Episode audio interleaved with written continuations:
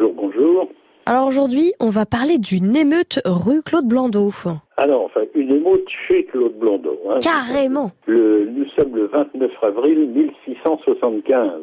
Euh, donc il y a, on va dire, dans, dans- en France, euh, au, plan, au plan local, une amorce d'adminis- d'administration qui se met en place. Il y a quelques échevins euh, qui sont des, des juristes ou des représentants des corporations qui euh, gèrent euh, le- les problèmes du quotidien, dans, chaque ville. Mais alors, comme toujours, il faut quelques ressources et euh, ils ont l'idée d'inventer un nouvel impôt, un droit indirect qu'ils appellent le tarif.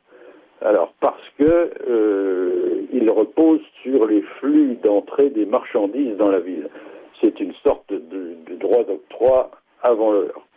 Problème, euh, cette re- redevance frappera l'Église et notamment les abbayes qui jusqu'alors étaient exemptées d'impôts. Il est vrai qu'elle devait organiser des distributions d'aumônes, comme on disait, euh, pour les, pauvres ou les miséreux qui étaient nombreux euh, à l'époque.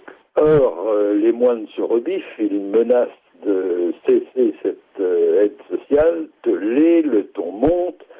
Euh, Claude Blondeau, donc, qui est un des échevins, est jugé responsable de cette idée, saugrenu semble-t-il.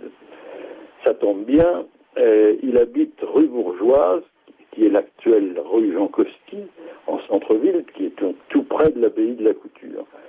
Et euh, justement, il y a un rassemblement à l'abbaye de la, Couture, comme, c'est la- comme ça- ça arrive souvent, euh, pour les distributions des aumônes. Et donc, on, se précipite euh, chez Claude Blondeau euh, pour euh, protester.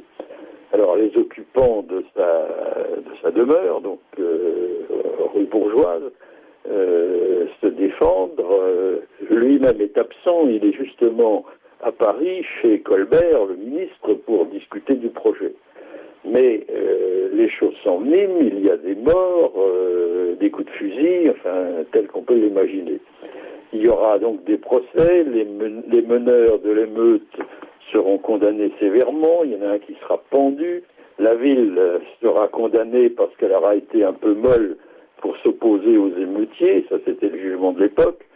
Blondeau, lui, pleurera longtemps sa riche bibliothèque qui était évaluée à 600 volumes et qui, qui sera partie en fumée au moment de l'émeute.